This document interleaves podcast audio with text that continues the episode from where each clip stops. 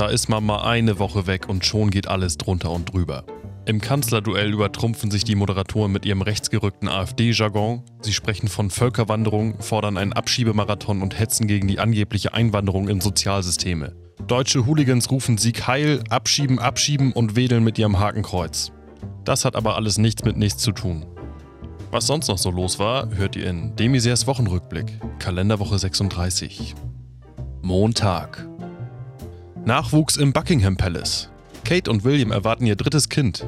Prinz Ernst August von Hannover, besser bekannt als Pinkel, Prügel oder Punkrock-Prinz, sieht seine letzten Chancen auf den englischen Thron schwinden. Nach der Geburt des neuen Royals wird Ernst August nur noch den 403. Platz in der Schlange vor dem Goldenen Klotz im House of Westminster belegen. In der besten Liste des Flipperautomaten im Bistro auf dem ehemaligen Expo-Gelände in Hannover steht er weiterhin ganz oben. Dienstag. Heute tagte der Bundestag ein letztes Mal vor der Wahl am 24. September. Einige Abgeordnete sind zum letzten Mal vor Ort, da sie nicht wieder zur Wahl antreten. Wehmütig sieht man gestandene Politiker ihre Spinde ausräumen und ihre Bücher zurück zur Bibliothek tragen. Hier trennt sich die Spreu vom Weizen. Nur wer seine Bücher ordentlich eingeschlagen hat und sie ohne Eselsohren oder Wasserschäden, die durch einen Capri-Son-Malheur im Ranzen verursacht wurden, zurückbringt, bekommt auch seine Pension. Mittwoch. Nach Heidi Klums Fashion-Kollektion bei Lidl geht nun auch Aldi Süd mit einer Promi-Fashion-Kollektion auf den Markt. Anastasia steht nun Pate für Lederjacken und Handtaschen, die neben River Cola, Chipsletten und Eistee Pfirsich ins Regal geräumt werden.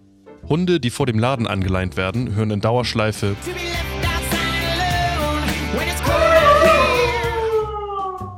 Donnerstag. Die Sorgen für Hurricane Irma beschäftigen die USA.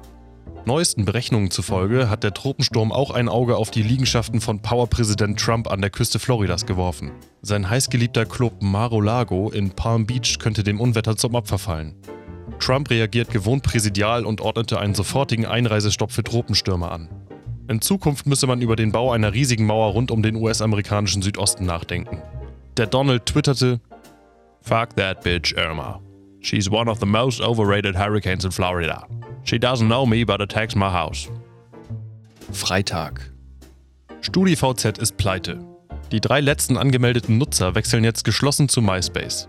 Nach wochenlangem Werben, der Konkurrenzkampf fand zwischen MySpace, Lokalisten.de und Stay Friends statt, entschieden sich die drei für das MySpace-Angebot. Lukrativ für sie war vor allem die Freundschaft mit Gründer Tom und die Möglichkeit, seinen eigenen Hintergrund für die Profilseite zu wählen. Da geht noch was, Mark Zuckerberg. Das war es auch schon wieder für diese Woche. Ich bereite mich schon mal auf die neue Politiksendung von Glashäufer Umlauf am Montag vor. Mit im Programm die große Jo-Koalition, Aushalten Spezial, das Kanzlerduell und wenn ich Sigma wäre. Als krönenden Abschluss gibt's den Buddy-Tag mit Martin Schulz. Fühlt euch gegruschelt, ihr verrückten Nudeln, und bis zur nächsten Woche.